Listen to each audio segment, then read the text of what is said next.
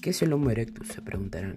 El Homo erectus es el nombre científico de una especie del género Homo, es decir, un homínido, perteneciente a los peldaños evolutivos previos a la humanidad, tal y como la conocemos ahora, que son los Homo sapiens.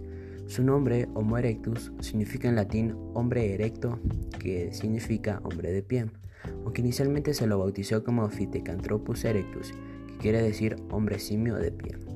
Estos nombres se deben que fue el fósil humano más primitivo y de menor capacidad craneal, descubiertos a finales del siglo XIX, en 1891 exactamente, por lo cual se asumió que sería la primera especie humana totalmente bípeda.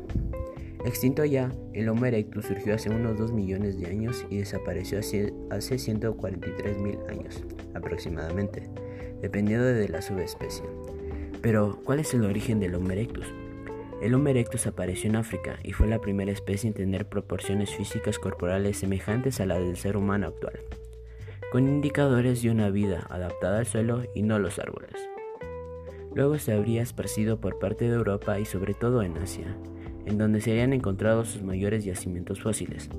A los miembros africanos de la especie se les llamó Homo ergaster, ya que por Homo erectus se suele denominar más específicamente a los integrantes asiáticos de la especie.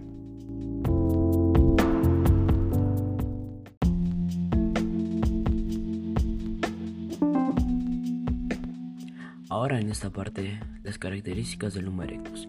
El Homo erectus presenta ya la configuración del cuerpo necesaria para caminar en plano, alejándose del simio y acercándose más al ser humano actual. Se asume que incluso podría correr largas distancias. Todo esto parece sugerir que se trata del antecesor directo del Homo sapiens contemporáneo. El Homo erectus tenía además una capacidad craneal de 940 milímetros, a medio camino entre el gorila y 600 milímetros el ser humano moderno que son de 1200 a 1500 milímetros.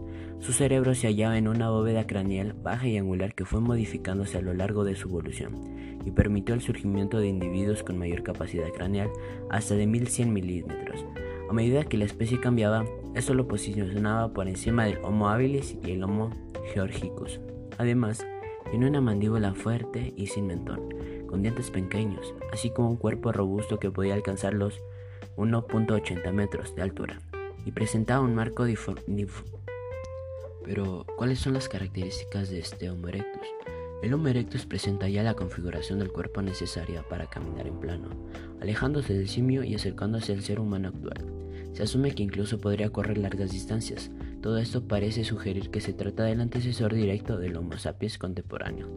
El Homo erectus tenía además una capacidad craneal de 940 milímetros, a medio camino entre el gorila, que son 600 milímetros, y el ser humano moderno, que está entre 1200 y 1500 milímetros. Su cerebro se hallaba en una bóveda craneal baja y angular, que fue modificándose a lo largo de su evolución y permitió el surgimiento de individuos con mayor capacidad craneal hasta los 1100 milímetros. A medida que la especie cambiaba, esto lo posicionaba por encima del Homo habilis y Homo georgicus.